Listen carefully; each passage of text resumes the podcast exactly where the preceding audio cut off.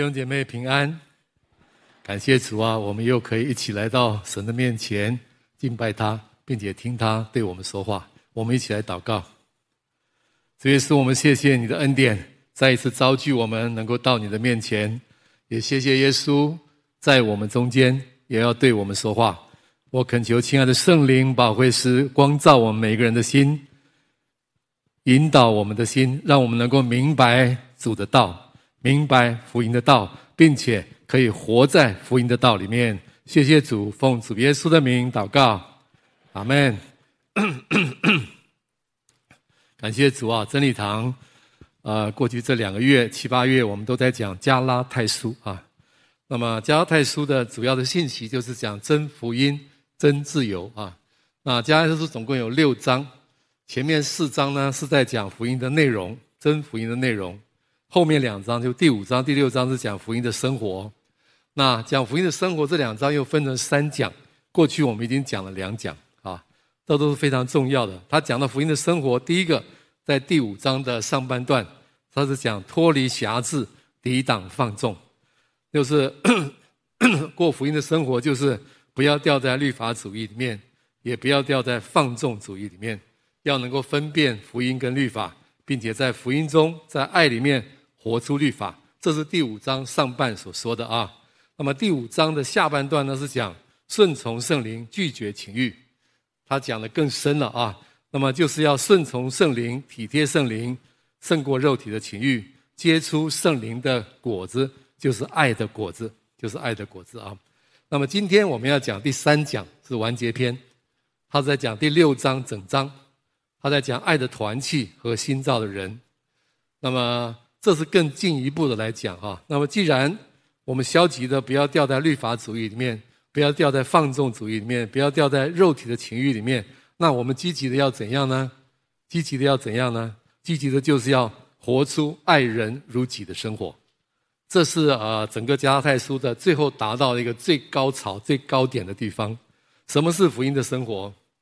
福音的生活就是爱的生活。那如果你用很简单的一句话来说，你会怎么说呢？我们讲了好多，对吗？其实福音的生活最简单的来讲，就是过爱的生活。因信称义的生活有两大部分啊，在加拉太书里面已经很清楚的告诉我们这两大部分。第一个部分是信心，第二个部分是爱心。信心是什么呢？就是借着信心领受上帝的意，上帝的意就是上帝的爱。那么这就是第一部分。第二部分呢是爱心，是什么呢？是我们领受了上帝的爱、上帝的义之后，就把他的爱跟他的义分享出去，这就是信心，就这两大部分哈。所以加拉太书第五章第六节那边说，原来在基督里受割礼不受割礼全无功效，唯独使人生发仁爱的信心才有功效。这个“生发”这个字非常有意思啊，它的原文的意思是 “produce”，制造正确的信心。对上帝的因信称义的信心，不掺杂律法行为主义的这种的信心呢，它会产生、会制造出来一种真正的爱心，就它会改变我们的生命。那改变了以后呢，我们就把它分享出去，这就是福音的生活，这就是福音的生活啊。所以简单一点讲，呃，什么是因信称义的生活？因信生活就是领受上帝的爱，并且又分享上帝的爱的生活。或者讲的更简单、更简单一点，就是领受耶稣，分享耶稣，领受耶稣爱、接纳和饶恕，来分享耶稣的爱、接纳和饶恕啊。那么这两方面其实是一体的两面，不可分割的。在约翰一书第三章二十三节那边说哈啊，神的命令就是叫我们要信他儿子耶稣基督的名，且照他所赐给我们的命令。彼此相爱，这个命令是单数名词，其实它是一个命令的两方面。第一个就是信耶稣，第二个是彼此相爱，这两点是不能分割的啊。那另外呢，爱神跟爱人其实也是不能分割的。那十诫里面分成两个大部分，就是爱神跟爱人，对吗？啊，耶稣对呃旧约的律法最简单的分类的律法中最大的是什么呢？就是要尽心、尽意、尽性。爱主你的神，其实也相反，就是要爱人如己。这两个也是不可分啊。怎么说不可分呢？约翰一书那边说，我们爱，因为神先爱我们。不爱所看见的弟兄，就不能爱没有看见的神。所以爱神爱人这两个又是不可以分的。所以加拉太书呢，就把这个东西又再做了一个总结，在第五章十四节他说，全律法都包在爱人如己这一句话之内了。这个包在的意思是，就实行了，就满足了。就是当你去爱人如己的时候，你就把整个的律法都实行了，都满足了律法的要求。哦，这个是不得了的一件事情啊！这是不得了的一件事。那所以说，福音生活是什么呢？福音生活就是活在耶稣的爱里面的生活，就是分享耶稣的爱的生活。啊，还有一点呢，也请大家要留意哈，因信称义的生活不只是个人。它更是群体的生活。那么我们讲到爱，一定不是个人，对吗？爱一定是彼此相爱，它是一个群体。所以因信称义，呃，我们从呃来了解它，它不是个人的。其实因信称义这个真理，从旧约呃哈巴谷书里面出来的。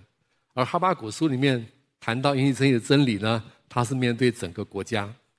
哈巴谷他面对迦勒底人，比有以色列人还要邪恶。上帝竟然用他们来惩罚以色列人，他完全不能够接受。他说：“迦勒底人自高自大，心不正直，但是唯一人因信得生。”哦，他的意思是他从这个不公平的这个审判里面，他体会出来上帝因信称义的这个这个真理，这个福音的真理很了不起啊！但是你注意，这个真理的产生其实是在整个的国家的层面，它不是个人的跟神，它是藏在整个国家。对国家啊，那么所以它是整体的。而加拉太书里面提到因信称义的生活的时候，他讲了很多你们、我们，他很少讲你跟我，对吗？都是你们跟我们。在第六章第六节那边，他讲说，在道理上受教的，当把一切需用的供给施教的人。这个“供给”这个字非常有意思啊，“供给”这个字。跟团契、跟分享是同一个字，只是在这边分享成供给而已。那么，在道理上受教的人，应该把美好的东西团契分享给施教的人，所以是团契。加拉太书里面所讲的，其实是一个爱的团契啊。那么，另外在第六章十五节那边说，受割礼不受割礼，其实无关紧要，最要紧的就是做新造的人。这个新造的人在圣经里面也是一个非常有趣的啊一一个一个一个事实哈，因为在我们刚刚读以弗所书第二章十五节那边，上帝借着十字架将外邦人跟犹太人造成了一个新人，那个一个新人是一个集合名词，他是把两个不同的民族合在一起变成了一个新人，所以他是团体，他不是个人。我讲这么多，就让大家了解。因信称义的生活绝对不是你一个人去过因信称义的生活，因信称义的生活是在团体里面过的，而是团体一起来过因信称义的生活。所以我做个小的结论啊，因信称义的生活是什么呢？就是一个因信称义的人，他借着信心被上帝改变了他的生命，变得有爱心、有能力去爱，而且又将我们连接成一个爱的团契、一个爱的群体，这都是新造的人，就是为了让我们能够在这个爱的团契中。活出福音的生活，活出爱的生活。好，那么我们要怎么样去彼此相爱？怎么样去爱人如己呢？在呃第六章里面告诉我们两个方面，我们需要注意的哈。第一个方面呢，是面对处理罪的问题。其实因信称义的是福音的生活啊，有一大块是要面对罪的问题，不是自己的罪，是别人的罪啊，当然也包含自己的罪。我们在这个团体当中要怎么样来面对罪呢？这边说要彼此担当重担。当我们这样做的时候，我们就脱离了律法主义。律法主义它只会定罪，只会审判。我们就活出了耶稣的爱、接纳和饶恕啊！所以第一个呢，要彼此担当重担。在第六章第一节、第二节这边啊，我们一起看一下啊。六章一节、二节这边说：弟兄们，若有人偶然被过犯所胜，你们属灵的人。就要用温柔的心把它挽回过来，又当自己小心，恐怕也被引诱。你们个人的重担要互相担当，如此就完全了基督的律法。这里这个重担非常明显，你看第一节，他是偶然被过犯所胜。这个重担是指的因为犯罪而产生的一种的负担，一种的重量。这是一种这个重担，那这种重担呢，要彼此担当。那么基督徒也是会犯罪，基督徒虽然不会呃一直停留在罪里面，但是会偶然被过犯所胜。为什么呢？因为我们还有肉体，虽然肉体已经被钉在十字架上啊，罗马书讲肉体已经被啊、呃、淹死了，但是、啊，肉体会游泳啊啊。那么肉体被钉在十字架上，它只是软弱无力了。它并没有消失，它并没有死，它还在那边。所以有的时候你偶尔被偶然哈被肉体抓住，这边呃是偶然，就是说出其不意的被过犯抓住。那这个时候怎么办呢？就要用温柔的心去挽回他。啊，而且说个人的这个因为罪所产生的担子呢，要彼此担当。那那当然我们这样做的时候，我们需要留意哈。有两个重点哈，在这边所说，第一个是挽回，第二个是温柔的心啊。第一个是挽回，就是要像耶稣那样，对于罪人不是定罪，而是爱罪人，医治罪人，让他脱离罪。耶稣恨罪，但是耶稣爱罪人，他接纳罪人，他医治罪人，饶恕罪人，让罪人脱离罪。这就是挽回的意思啊。挽回这个字的字义也很有意思的。这个希腊文的这个字啊，它跟恢复、跟成全是同一个字。以弗所书第四章那边说，要成全圣徒，各尽其职，建立基督的身体。那个成全跟这个挽回是同一个字，就是他把它恢复到原来的样子。那这个字呢，主要的含义啊，它有两方面：一方面是消极的医治，一方面是积极的去建造。那用在这里呢，比较多指它的消极的这个医治、恢复啊。这个字在圣经里面用的很多的地方，比方说，它用在打网的那个打鱼的补网，他修补这个渔网。那渔夫呢，捕完鱼以后呢，他要把这个网拿出来再洗刷干净，修补它破裂的地方，把它折叠起来，下一次可以再使用。那么这个字呢，又有医疗方面的一个术语啊，它指的是接骨，如果骨头折断了，把它接起来。所以。挽回的意思是医疗，是矫正，它不是定罪，不是刑罚，它是借着教导、劝诫、祷告来医疗、来矫正啊。它不是什么呢？论断、审判，他不是告诉别人哦，这个人有多差，这个人有多差。他也不是像法官跟检察官一样啊，站在法庭上面袖手旁观，只是要找出他的罪状，给他定罪，都不是啊。他是积极的去医疗矫正，好像耶稣。面对那个淫乱的妇人是一样的，啊，耶稣用无条件的爱接纳这个罪人，呃，救他脱离这个罪。那这边说，当我们这样做的时候，就完全了基督的律法。基督的律法为什么这边特别要讲基督的律法？它是跟摩西的律法相对的。摩西的律法跟基督律法最大的不同是什么？摩西的律法是要求别人去做，做不到就定罪。基督的律法是什么？基督律法是相反，基督律法其实就是爱。耶稣讲十诫，耶稣讲律法，基本上就是在讲爱，爱神跟爱人。他叫人要彼此相爱，他的律法很简单，就是爱。那么基督的律法呢，不像摩西的律法是要求别人去做，做不到就定罪。基督的律法是他去担当别人的重担，帮助别人脱离罪。而且可以行到做到律法。罗马书第七章那个有个比喻是非常棒的。他讲一个人被律法捆绑的情况是这样子，好像律法是他的丈夫，这个律法呢只会要求这个太太做事情，但这个律法没有办法提供能力让这个太太去做到，然后呢就不停的定罪。但是在基督里面得救的人是怎么样呢？是死了，他又死了之后呢，他就脱离了丈夫的律法。她就嫁给了耶稣基督，那么这个第二任的丈夫耶稣基督，哇，那不一样了。他也会要求我们去做事情，可是呢，他给我们力量可以去做到那个事情。不但这样，他自己还成为我们爱的榜样。他不但有爱的榜样，他给我们爱的能力，让我们去做到。这就是基督的律法。这样大家了解吗？啊，当我们这样做的时候，就完全了基督的律法。所以挽回是第一个我们要注意的啊。第二个呢，要用温柔的心。像耶稣接纳罪人一样的那样的温柔的心，来接纳这些人、呃、犯罪的人，担当重担，让他们脱离那个罪。温柔体谅啊，是耶稣的一个很大的特质。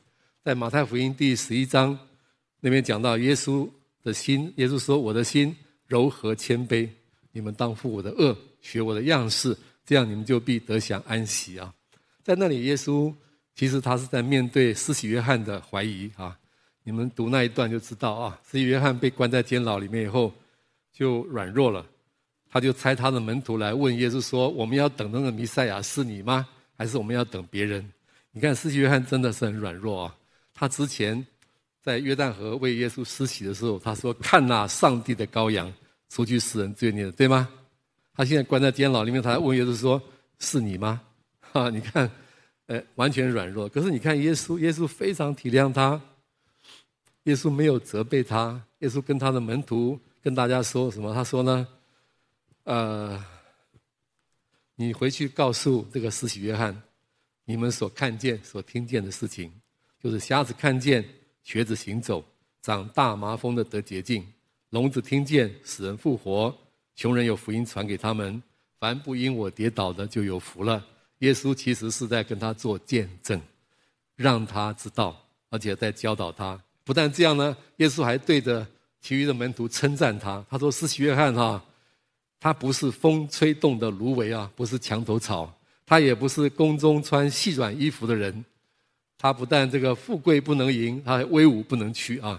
他是最大的先知，他不但是先知，而且他是最大的先知。他就是为我弥赛亚预备道路的那个人。”施洗约翰怀疑耶稣，但耶稣肯定施洗约翰。施洗约翰说：“是你吗？”耶稣说：“就是你，哈哈，你就是为我预备道路那个人。”这是耶稣的温柔和体谅啊。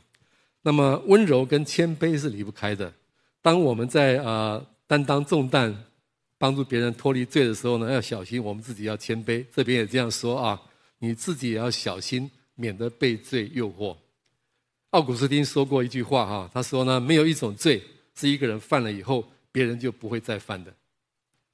哥林多前书第十章那边说，自己以为站得稳的，需要谨慎，免得跌倒。所以啊，要担当重担，要挽回，要有温柔的心。而这个温柔的心，呃，温柔的心啊，不但是温柔体谅以外，他还要什么？不要骄傲，不要傲慢，要像耶稣那样温柔的接纳一个罪人，是谦谦卑卑的接纳他啊。我们要小心，我们有优越感。这段时间后面讲的话，意思就是这样啊，在呃呃，就是第三节到第五节啊，都在讲这件事，就是你不要有优越感，不要自以为了不起，自以为你是 somebody，其实你什么都没有，不要无有还自以为有，这是错误的自我评估。常常因为这样子，我们没有办法接纳一个罪人，饶恕一个罪人，或者帮助一个罪人啊。人很容易拿自己的长处。跟别人的短处来比较，一比之后就觉得自己很不错啊，另外那个人很差劲。其实，呃，真的看起来我们实在是一无所有。我们所有的一切的好处、长处、恩赐、能力，都是上帝的恩典，对吗？你有什么不是领受的呢？还有呢，有的时候人的骄傲啊，还有一个原因是因为他有错觉，主观上的错觉。他以为自己很棒，其实自己什么都不棒啊。呃，所以这边时候你要查验自己，你要查验，你需要客观的来看一看，你是不是那样子啊？你如果好好查验自己，你就知道哈，你跟别人比起来，其实呢，你也好不到哪里去，五十步跟百步而已啦啊。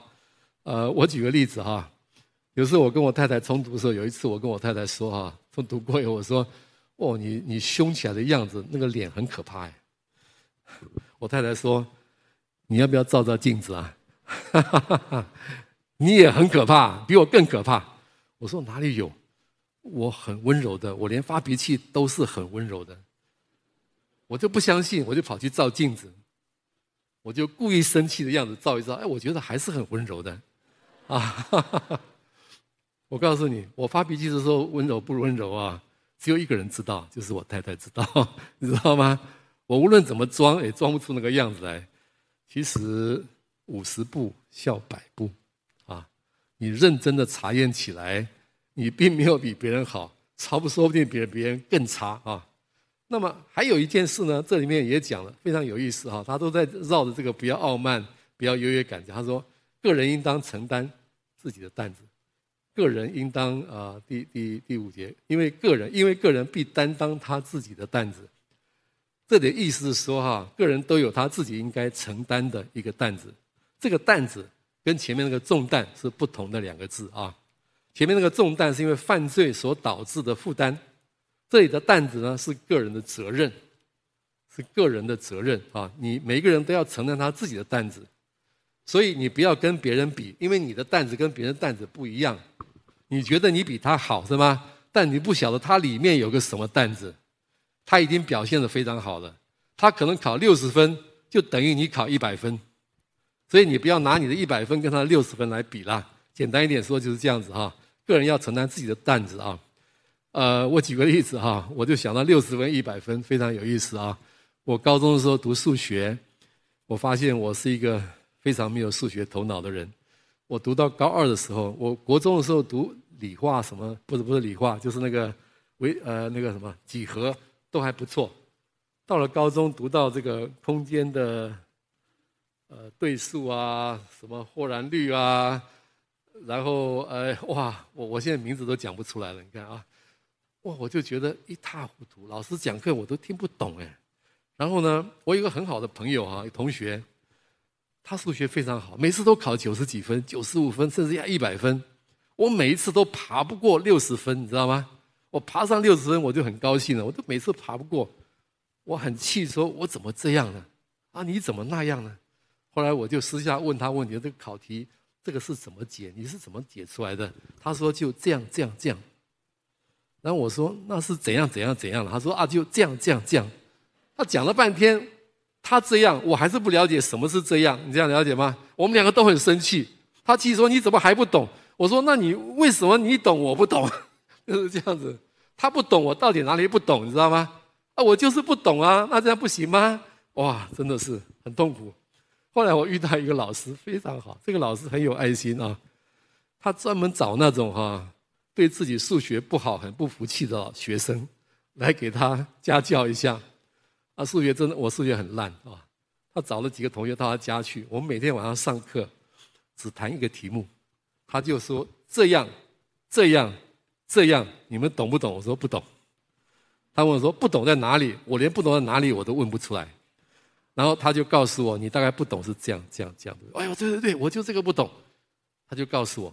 然后呢，第二步不懂，好，再讲。哇，我觉得一个晚上是懂了一题，我就觉得很高兴啊。然后他更棒的是，他告诉我，他说哈，按照你们的这个材料哈，按照你们这样的实力啊，大专联考考六十分就可以了。你不要定在九十分、八十分、一百分，六十分。他就教我们如何考六十分。他告诉我们说，老师出题目啊，都有基本分数的。啊，然后呢，再往上加难一点，难一点，考出程度来，对不对？他说，按照你们这个程度啊，考六十分就是一百分呐。啊，他说你就定六十，那我说那啊怎么样可以考六十分呢？他说很简单，你题目发下来之后，你就去先去勾那种你有把握的题目，因为你不要乱答，答错了要倒扣的啊。打你可以打的全部勾起来，然后看看时间，把你打勾的好好的做。我就说他这样做。因为我们练了很多次，我一点也不慌张啊！一看下来哈，大部分都不会了啊！但是我挑了很好多题我会的啊，我就很高兴，这个我会，这个我会，这个我会，勾完了，我就从第一个勾开始做，做完最后一个勾的时候，很不好意思，还剩下很多时间。那么考数学哈，大家都是挥汗在那边弄，哪里有人这样子的？我就看看旁边，哎呦，奇怪，我写完了耶，他们都还没有写完，因为我空的很多。我就想再去增加一点，但是我我发现我没有把握，万一答错要倒扣划不来，对不对？我就把剩下我已经做完的那个部分呢，我就再检查一次，检查的我非常有把握，六十分。你知道我大专联考考几分吗？六十分。哈哈哈我们老师很高兴，我达到目标了。弟兄姊妹，这个叫做个人要担当自己的担子，这样了解吗？啊，不要用你的去跟别人比，其实最好是跟自己比啦，跟自己比啦，这样你才不会有高傲的态度啊。那么，在爱的团契里面，你看见有人偶然归过犯所胜，你就要带着这种温柔的、谦卑的、不要傲慢的态度呢，去陪伴他，一起承担那个罪的重担，把他挽回过来哈。这就是耶稣的温柔、接纳、饶恕的爱。我举几个例子哈，有一个弟兄，有个弟兄，他在结婚以前，他有一个非常亲密的一个女朋友啊，但他不是跟他结婚，他跟另外一个人结婚。结婚以后呢，这个女朋友非常生气，就威胁他要公布他他们婚前交往的一些丑行，要让他难堪，而且但是不这样子，主要的目的是要要。要威胁他，要继续跟他维持那个不正常的婚外情的关系。那这个弟兄很为难啊。后来他鼓起勇气，在他的弟兄小组，在教会的小组里面，他就把他讲出来。哇，那弟兄都为他祷告，都鼓励他，他也向他们坦诚，他认罪。那么弟兄就鼓励他回家跟他太太坦白。哦，这件事情不简单啊。那么后来他还是鼓起勇气跟他太太坦白了。没有想到太太挣扎了一阵之后呢，太太也原谅他了，太太也接纳他。那因为那个也是婚前的事情啊，那么哇，他就不怕了啊。后来那个女子又说呢，她要到她工作的地方来宣扬，因为本来是要跟他太太讲，他说我不怕，我太太已经知道了，太太已经接纳我了。或者说要到他工作的地方去闹，给他宣宣传一下。他太太说：“你不要怕，我支持你。”哇，他有胆壮如狮子的，你知道吗？我太太支持我，你能怎么样？然后呢，又说要到教会闹，那些弟兄站出来说，我们都支持你啊，弟兄姊妹，这个叫做教会群体一起来面对罪，一起来挽回在罪里面的人啊，这是第一个例子哈。第二个例子呢，呃，新加坡坚信浸信会的邝建雄牧师啊，他在一九九四年时候开始来台湾分享小组化教会。那其中有一次他在上课的时候，他讲到一个他自己跟太太吵架的例子啊。哦，我觉得他真的是非常的很敢啊，很敢分享他的这个软弱。他说他牧会的压力很大，他跟他太太的个性都是属于那种非常强势的个性，呃，然后常常会有些冲突，而且是比较呃剧烈有火花的那种冲突啊。那么有的夫妻不是这样，有冲突，有的夫妻是很安静的冲突，他们是非常强烈的那种冲突。有一次，他们吵架吵到要离婚，两个人都说离婚，离婚，离就离，就这样。哇，他后来非常痛苦啊，他也很害怕。那么他就找他的长子同工来，长老们来说，他说：“呃，我不配当你们的牧师了，我要辞职，因为我跟太太都马上就要离婚了。”那么长老们呢就安慰他、鼓励他，而且挽留他。最后他跟这些长老们呢。这些长老弟兄呢，抱头痛哭，就解决了啊。邝牧师他跟他太太来台湾的时候，我也特别注意一下，他太太是不是那么强势？不过我看起来好像蛮温柔的啊。不过人是不能看外表的啊。那么，但是这件事情让我们看见，其实这就是圣经所说的哈，你要呃同心的去挽回，像耶稣的接纳和饶恕一样，去帮助一个人弟兄呢，从罪里面转回，担当他的重担啊。这是第一个我们呃需要处理的啊。那除了消极的处理罪，彼此担当重担，活出耶稣的爱之外，我们还第二个呢，就是要积极的，要积极的把握机会行善，活出耶稣无条件的爱啊。那么刚才那个消极的彼此担当重担呢，是使我们脱离了律法主义。那么现在我积极的把握机会行善，活出耶稣无条件爱呢，它是脱离了放纵主义。其实。第六章还是在绕着这两个主题在走，不要律法主义，也不要放纵主义，它脱离了放纵主义。那么在这一点的里面呢，它也有两方面我们需要注意的啊。第一个呢，就是要把握机会，分享美好的事情，行善啊。我说分享啊，美好的事情。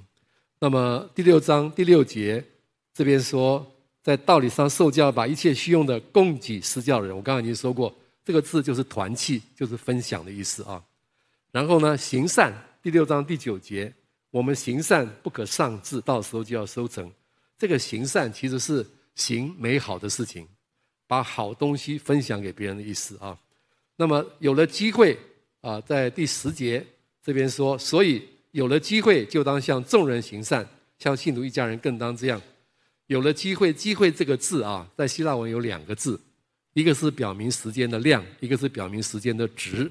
这个地方是表明时间的值，就是所谓的 kairos，kairos 不是 chronos 啊，kairos 就是那是一个时机，你要把握住那个时机。不过这里的把握时机啊，看上下文，它并不是说，它的意思不是说当机会来的时候才要去爱，或者说方便的时候，或是每逢有了机会才去爱。它的意思不是这样，他的意思是趁着还有机会，赶快去爱，趁着还有机会。趁着你还有资源可以分享的时候，趁着你对方也能够享受你的资源的时候，好好的去爱。其实我们的一生啊，我们的一生，如果用撒种和收割来说，我们的一生只有这两件事：第一个是撒种，第二个是收割。那么现在今生我们都在撒种，将来最后的审判的时候是收割。我们活着的每一天。都是机会，可以去分享一切美好的东西啊！所以把握机会的意思是这样子的啊，把握机会分享一切的美好。那么第二个呢，就是顺从圣灵撒种与收割。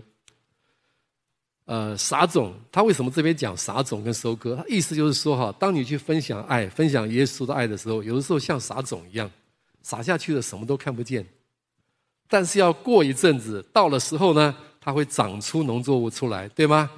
一个一粒芥菜种长成一棵大树，一粒麦子结出许多的麦穗，一个小小的种子跟很多很丰富的果实，这两个是非常不一样的。但是行美好的事，意思就是这样子：顺着圣灵撒种的，就从圣灵收永生；顺着情欲撒种的，就从情欲收败坏。种子很小，但是果实很大。顺着情欲撒种，什么意思？上帝说：“不要看。”你说：“再看一眼没有关系。”接下去就犯了奸淫。看一眼是很小的事，奸淫是很大的事，对吗？上帝说：“不要吃了。”你说：“再吃一点没关系。”然后呢，就体重过重，三高飙升啊。那么，但是如果圣灵说不要看，我我特别举我自己的例子啊，呃，在捷运上面常常会遇到一些。呃，大家这很多女孩在比谁穿的衣服比较少，谁露的比较多啊。有时候偶尔会遇到那种露的实在是太过分的，而且坐姿又不雅，就坐在对面。那么圣灵说不要看，第一眼没办法避免了，已经看到了，那怎么办？第二眼不要看，怎么样不要看呢？我感谢主，我现在老了，我把眼镜一拿下来，什么都看不见，啊，只能看见我这边这边有圣经。所以每次我上去就把眼镜拿下来啊，感谢主啊！顺着圣灵撒种的怎么样？心里面就海阔天空，跟神有美好的关系，心里面舒畅。呃，圣言圣言跟我说不要喝，哈，怎么说？我已经戒掉喝饮料，我戒掉茉茉莉蜜茶，戒掉喝那个手摇杯，很了不起啊！我真的是戒掉了啊。不过呢，我有时候会用一点呃果汁来代替。但是每次买一小瓶果汁觉得不过瘾，要买大瓶点的。有一天我买了好大一瓶果汁，我那次喝了两杯了。睡觉以前呢，我又去冰箱打开，正在要倒的时候，圣灵说：“不要喝了吧。” 好，我就不喝了，我就不喝了，很奇妙哈。那不喝了，真的对我很有帮助的啊。我马上下个礼拜要去做身体健康检查了。那个收成就会出现了，你知道吗？我就会知道我的情况怎么样了啊！我的胃痛的不得了，圣灵说去祷告，我就去祷告，胃痛就好了。我讲的很简单啊，那真的是不得了，几乎痛到要穿孔了，那么就就好了哈。呃，顺着圣灵撒种，把握机会分享美好，是多么重要的一件事情啊！因为这样会收永生。呃，我讲到一个我自己我的孩子很小的时候的一个例子哈，我觉得我这一生啊，做父亲是我最大的喜乐，我也是觉得我最值得夸耀的一件事情啊，我最喜乐的、最有成就感的，就当当一个爸爸。我有三个孩子啊，现在都很大了，两个已经结婚了，另外一个呢也快了啊。那么呃，他们都成家立业了哈。那我记得在我一个我的儿子很小的时候，他是最老幺。呃，有一天呢，不晓得为什么了，呃，我买了一瓶很大的鲜奶放在冰箱里，我跟他们说不要乱喝哦，哦，每个人规定的只能喝多少啊，不要一下就喝光。不久有有一天过了不久，我一看哇，喝了一大半，我就去问到底是谁喝的，我就去调查，调查最后呢都没有人承认啊，啊，我就自己判定是某人喝的，哈，因为他最贪喝贪吃，应该就是你，根据经验判断就是你。那我的儿子小时候也不大会讲话，被这个法官判了罪以后呢，他也不晓得怎么样为自己申诉，他讲不出来。那姐姐又不说话，其实我后来知道是谁喝的了啊！但是我那次呢，就当场就骂他，就责备他，你这不诚实，做了还不肯说，说了又会不会怎么样呢？好，骂他一顿。骂完以后，过了不久，我就知道是谁喝的了。真是，哎，真是很很糗啊！骂错了，你知道吗？那么那天晚上。晚上每天晚上我都要跟我的儿子一起，呃，在床上面打闹一阵子，因为要消耗一点他的体力啊。然后呢，跟他一起做个晚祷，然后再睡觉。这是我们家的，我是个别 family time 啊。那个时候了，我跟他就一定要做这件事。然后他常常很晚了想睡觉，我都还没有跟他做，他就不能睡，他就会来找我说：“爸爸，祷告啦，爸爸，祷告。”有时候跟人家约谈打电话就一直叫：“爸爸，祷告了。”我说：“哦，好好好，好，祷告。”其实也是蛮好的习惯，对吗？那一天呢、哦，静悄悄，都没有来。爸爸祷告了，爸爸的，我觉得哎，很不习惯，怎么他都没有叫爸爸祷告？我到他房间去，灯已经关了，他已经躺在那里了。啊，圣灵跟我说，去道歉，去道歉。我告诉你哈，我长这么大还没有跟儿子道歉过。爸爸跟儿子道歉哦，像死了一样，知道吗？太难了，太难了。然后 我进去，我一进去呢，他不但他转过去面对墙，啊，我就 这要怎么道歉呢？说不出口来。我就说：“呃，耀文，你是不是在你在干嘛呀？今天怎么不找我祷告呢？呃，我给你选择题好啦。第一个是不是这样？第二个是不是这样？第三个是不是这样？第四个是我要问他是？你是不是在生爸爸的气啊？”我一讲这个时候，他就开始哭起来了啊，他就哭啊，一直哭。哎呀，我就说，哎呀，对不起了哈，爸爸错怪你了哈，不是你喝的啊，爸爸错怪你，我就拍拍他，把他拉过来啊，对不起，对不起，你原谅我好不好？我终于讲出来了。那我觉得小孩子哈，也灵命非常好，你知道吗？他马上就原谅我了，啊，好快哦，比大人快多了，你们同意吗？啊，马上就破涕为笑。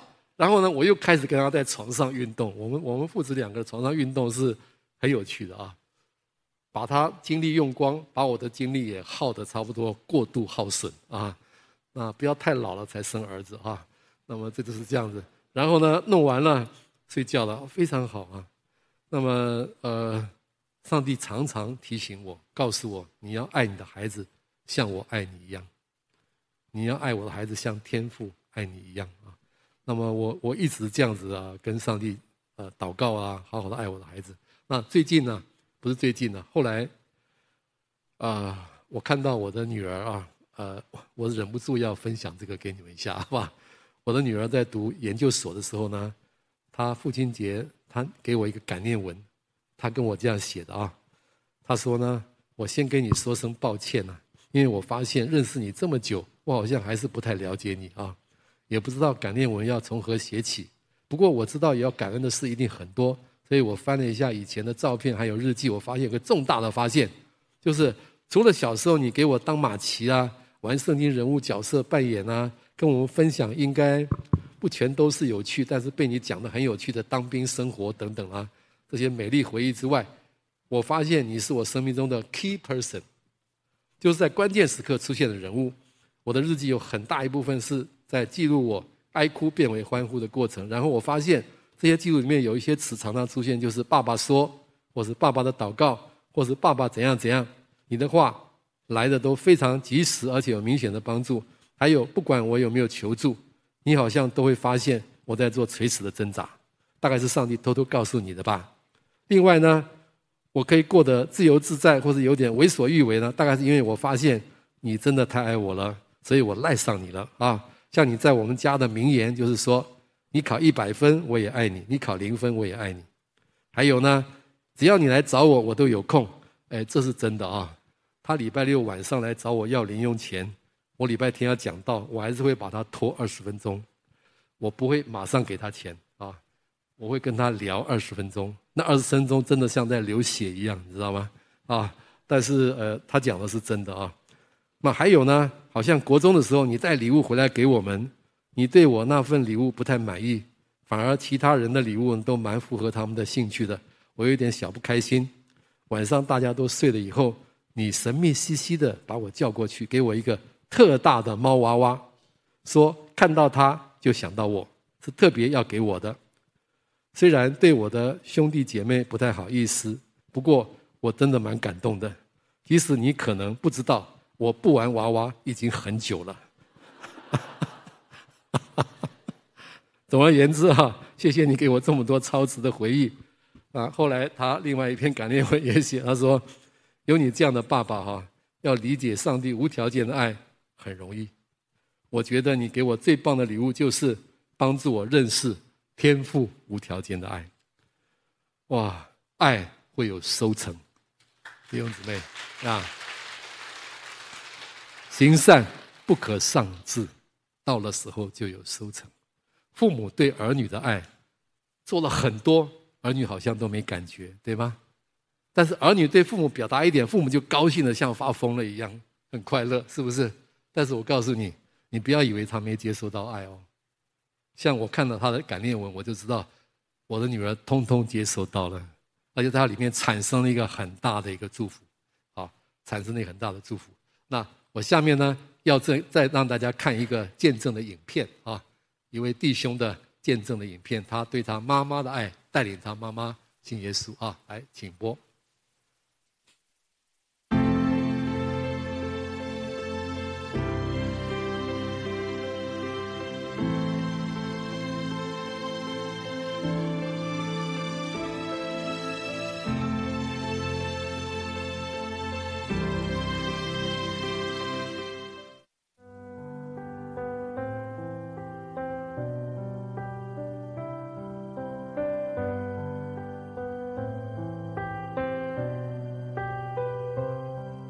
五十岁信耶稣，那信耶稣说尝到滋润的滋味，啊，人生有方向，就充满了盼望，也充满了喜乐。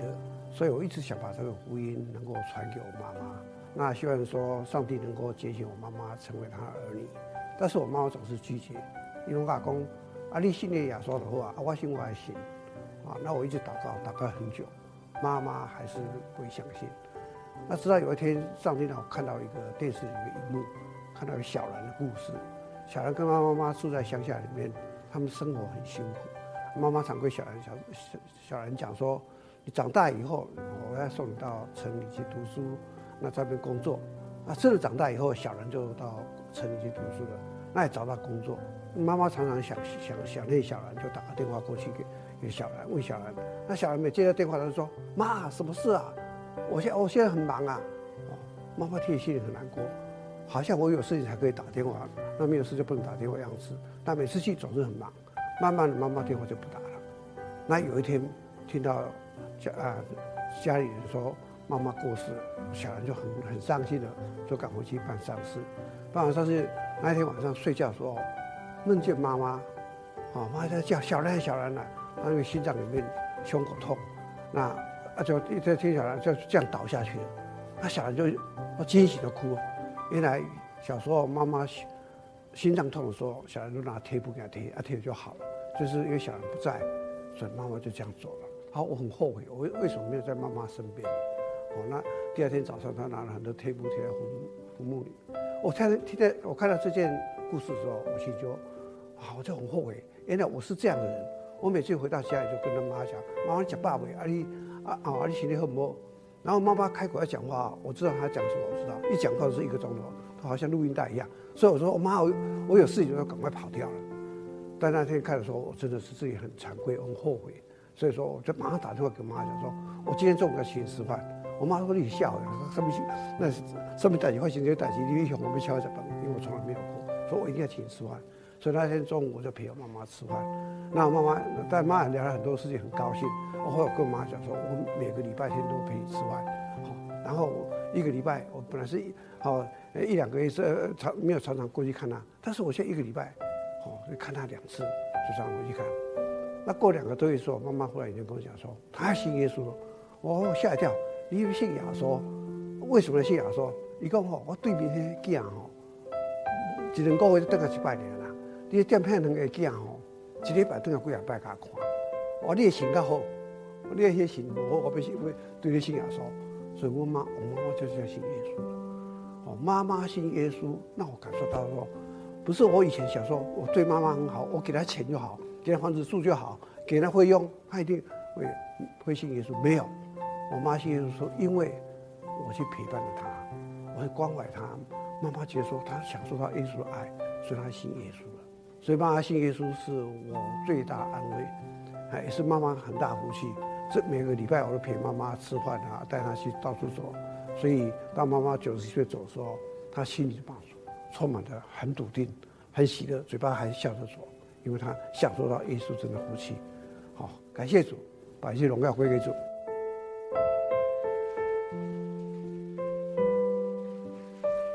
阿门，在家里面好好的爱你的家人，把耶稣的爱、接纳、饶恕，还有分享美好的事活出来。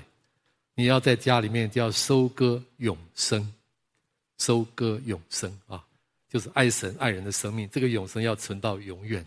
如何可以活出福音的生活、爱的生活呢？第一个就是处理罪，彼此担当重担，用耶稣的爱。来挽回温柔，来挽回犯罪的人。第二个呢，就是把握机会行善，分享耶稣的一切的美好，顺从圣灵撒种，就从圣灵收永生。弟兄姊妹，你愿意吗？你愿意这样活在福音里面吗？愿主恩待我们啊，带领我们。谢谢主，我们一起来祷告。主耶稣，我们谢谢你的恩典，你这样的恩待我们，主啊，让我们对加尔泰斯的信息。有越来越深入的了解，谢谢主，你的心意是让我们能够活在这个世界上，活在福音里面，不断的领受耶稣的爱，也不断的分享耶稣的爱，就是一个活在福音里面最喜乐的人生。主啊，我们把自己交给你，我恳求你来带领我们，我们把自己奉献给你，当作活祭。愿主的爱充满我们每一个人的心，也愿圣灵常常的光照提醒我们。好，让我们能够活出福音，把耶稣的爱、接纳、饶恕和分享都能够活出来，让耶稣的心可以在我们身上得到满足，也让耶稣的爱透过我们可以临到我们的家人，临到许多的人。谢谢主，谢谢主，听我们的祷告，奉主耶稣的名，阿门。